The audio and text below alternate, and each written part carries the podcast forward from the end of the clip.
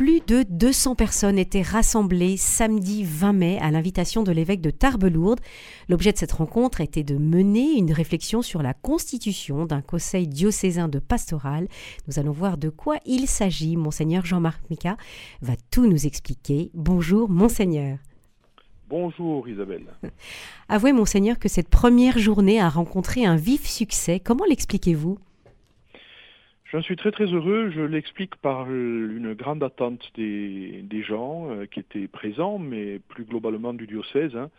Une grande attente euh, éveillée sans doute par euh, la démarche entreprise par le pape François en, mettant l'Église en, synode sur la synodalité et donc, euh, c'était pour nous une manière de clore officiellement la phase synodale de, ce, de, de, cette démarche euh, du synode sur la synodalité. Et donc, euh, voilà, ça a été préparé, bien annoncé, etc., etc. Et étaient invités tous ceux qui souhaitaient apporter leur contribution. J'ai dans le mot d'accueil le matin, demander à ce que chacun s'exprime vraiment avec beaucoup, beaucoup de liberté, partant du principe que l'Esprit Saint est donné à, l'ensemble des baptisés et qu'ensuite il appartient euh, au conseil de l'évêque de faire leur travail de conseil en, saisissant tout cela, et puis, puis à moi ensuite de prendre les décisions que je dois prendre au niveau de ma responsabilité. Mhm. Mais, mais, mais tout d'abord de faire une grande démarche une grande démarche diocésaine où tout le monde peut, peut, dire ce que l'esprit lui suggère. Et donc, voilà, je pense que la formule a plu. Et, donc, en effet, la journée a rencontré un très, très grand succès. Alors, cette rencontre proposait une alternance de conférences, de temps d'échange en, petits groupes et puis évidemment de temps plus spirituel. Qu'est-ce que cette alternance a permis, outre cette liberté de parole dont vous parliez un instant?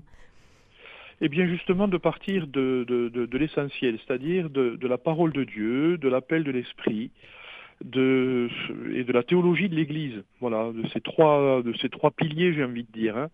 La parole de Dieu, qui, euh, qui, qui, qui, euh, qui est la source de, de toute notre vie euh, aux, autres, et qui donne sens à, qui nous sommes.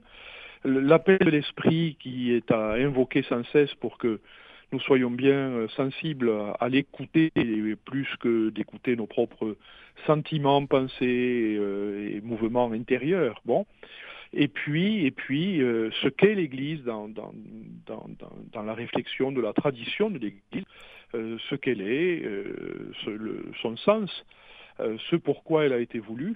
Il a été rappelé qu'elle a été voulue pour témoigner de l'Évangile, de la bonne nouvelle de l'Évangile. Et donc voilà, à partir de ces trois piliers absolument essentiels, et finalement, ça a réussi, je, je trouve, cette façon de, de démarrer, de commencer, puis d'irriguer toute la journée, hein, tout au long de la journée, euh, ça a permis de faire que tout le monde soit bien, euh, comment dire, attentif à, dire à la fois librement ce qui le traverse, mais à le faire dans un esprit de, service de, de, de l'Église, de sa mission, du bien commun, pour employer un terme un petit peu plus large. Euh, mais, mais, pas seulement de, de, faire valoir ses propres vues, sentiments, etc., à l'exclusion de tous les autres. Mhm. Mais au contraire, de faire Église.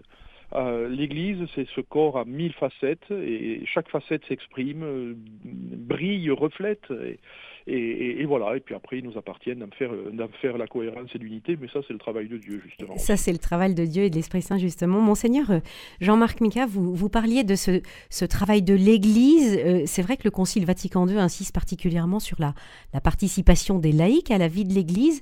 De quelle manière la co-responsabilité peut-elle se vivre dans le diocèse de Tarbes-Lourdes? Eh bien, comme dans toute l'Église, c'est-à-dire que non pas simplement euh, en termes de de participation à la charge euh, des pasteurs. Euh, vous savez, il y, a, une expression que, j'entends et, que je dénonce, c'est euh, de la part des laïcs souvent, ben oui, on comprend bien que monsieur le curé ne puisse pas tout faire tout seul désormais, le secteur est large, il a vieilli, et donc on est bien d'accord pour venir l'aider. Sous-entendu, s'il était plus jeune et plus en forme, ça serait quand même l'idéal que ce soit lui qui fasse tout. Et bien précisément, euh, il faut nous aider les uns les autres à prendre conscience que ce n'est pas ça l'Église. L'Église, c'est chacun euh, qui, au titre de, sa vocation baptismale, euh, travaille à, témoigner de, l'Évangile et à le faire comme un corps qui reflète la richesse de Dieu et de, et de son offre de vie au monde. Voilà. Et chacun ensuite dans sa propre vocation, responsabilité, mission, etc. etc.